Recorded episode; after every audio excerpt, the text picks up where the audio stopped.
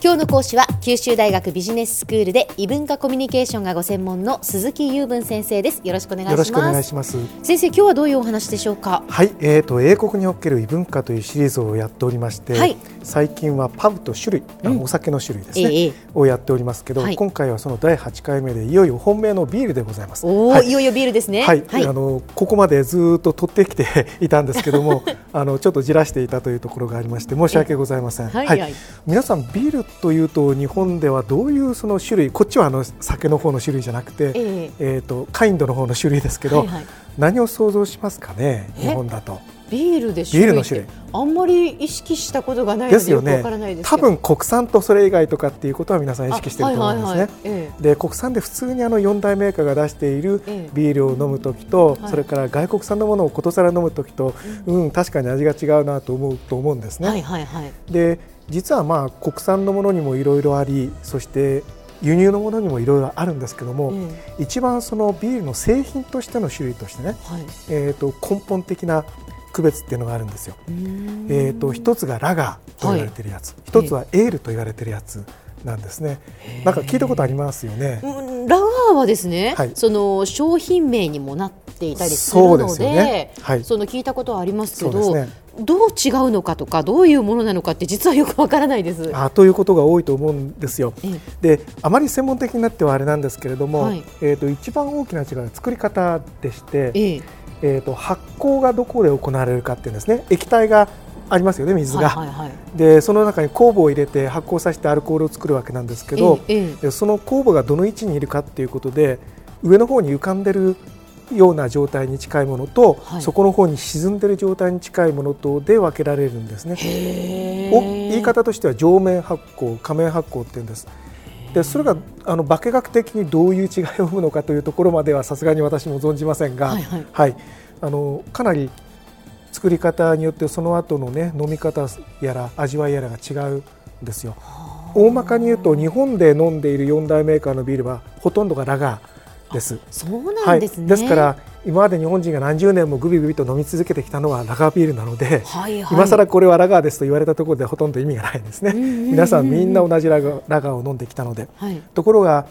イギリスへ来ましてビールといえば普通はエールなんです。なので向こうへ行ってパブに行って普通にビアプリーズというと、えーまあ、これがどうかねと言って出てくるのはエールなんですね。あそうなんですか、はい、じゃあだからその日本で飲むビールとなんか味わいが違うなっていうのは実はそういうところなんですね。はい、はい、あの飲んだ感じ少しアルコール分や味わいが薄いなと思ったりちょっと苦みが抑えられてフルーティーな感じがしたりという印象を持たれた方が多いかと思うんですね。ええ、で向こうのエールにもいろんな味わいのものがあるんですけど、はいまあ、観光客に標準的なところを出そうかっていうことだと今言ったような少し日本のビールに比べると薄めの味わいのものが多い。アルコール度数も少ないものが多いんですよ。でそれがその上面発酵と下面発酵のものと関係があるようなんですけども、えええー、っとちなみに先生、はい、どちらが下面発酵でどちらが上面発酵になるんですか、はい、えー、っとですねラガーが下面発酵下の方に酵母が沈んでいる。はいはい、エールは上の方と、ごめんなさい。それ大切でしたね。はいそうなんです。で飲み方も違っていてラガーは普通冷やして飲む文化が多くて、はい、えーと、エールは常温で飲む。のが普通。だから日本のビールって、はい、まあキンキンに冷やしたものをやっぱり飲むじゃないですか、はい、ででも外国で飲むとビール冷たくないよねっていう。はい。そうですね。まあ、気候から来てますよね。あまりキンキンに冷やして飲む必要がないということも関係しているんだと思うんですけど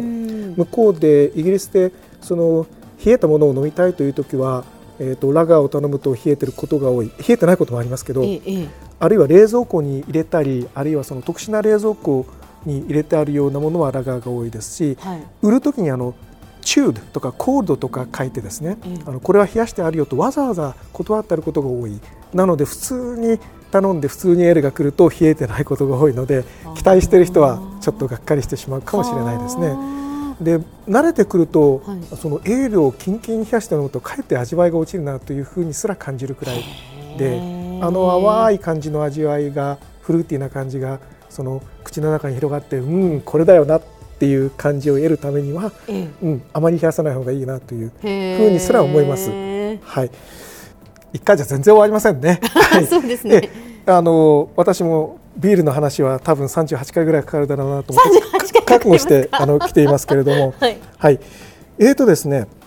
まあ、エールというと日本でも最近はあのいろんな地ビールの会社とか、えー、あのマイナーな会社等で出すことも多いかと思うんですけど、はい、これもおそらくあのヨーロッパ等でのエールの作り方に習って作っているものが多くてあのフルーティーな感じがしたり色が赤っぽい茶色っぽい黒っぽいとかいろんなそういうものになっていることが多いと思うんですね。でぜひあの皆さんに飲んでいただきたいのですけれども、はい、あの色というやつはですね一つだけあのえーと、明らかにこの色はこういう理由でできるようになったのがありまして、ええ、いわゆる焙煎したやつ。あの麦をあの焦がし気味にこう焙焙煎コーヒーなんか出てくる用語ですけど、はいはいはい、これをするとあの黒い色が出てくるん。ですよね。でこいつがあのいわゆるギネスって言われてるやつの大元なんですね、はいはいはい、ただしギネスっていうのは、え、そういったその焙煎した、えーとビールの種類の中のごく一部の商品名なんですよね。ええ。で特にアイルランドのギネス社であの作ったものなので、はい、まあ、どちらかというとイギリス純粋じゃなくてあの、アイルランド島の方で作ってるものなんですけれども、うん、まあ、これが日本では特に有名になったのであの手のビールをギネスと呼んでしまう人もいるんですけどあれは一つの商品名です。もちろん向こうに行ってあのイギリスでもギネスをくれといえば置いてないところは潜りですから必ずありますけれども、はい、えーとそれが種類の全体の名前というわけではないんですね。であの日本で売っているものは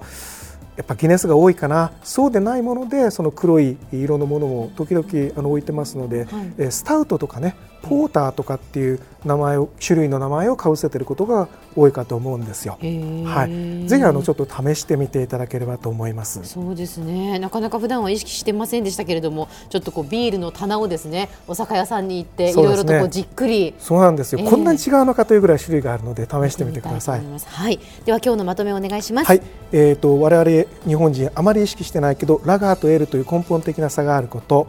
そしてそのエールというものの中にですねその特に焙煎して使った小麦を使った、えー、スタウトとかポーターとかっていう種類のものがあることを今日はお届けしました。今日の講師は九州大学ビジネススクールで異文化コミュニケーションがご専門の鈴木雄文先生でした。どうもありがとうございました。ありがとうございました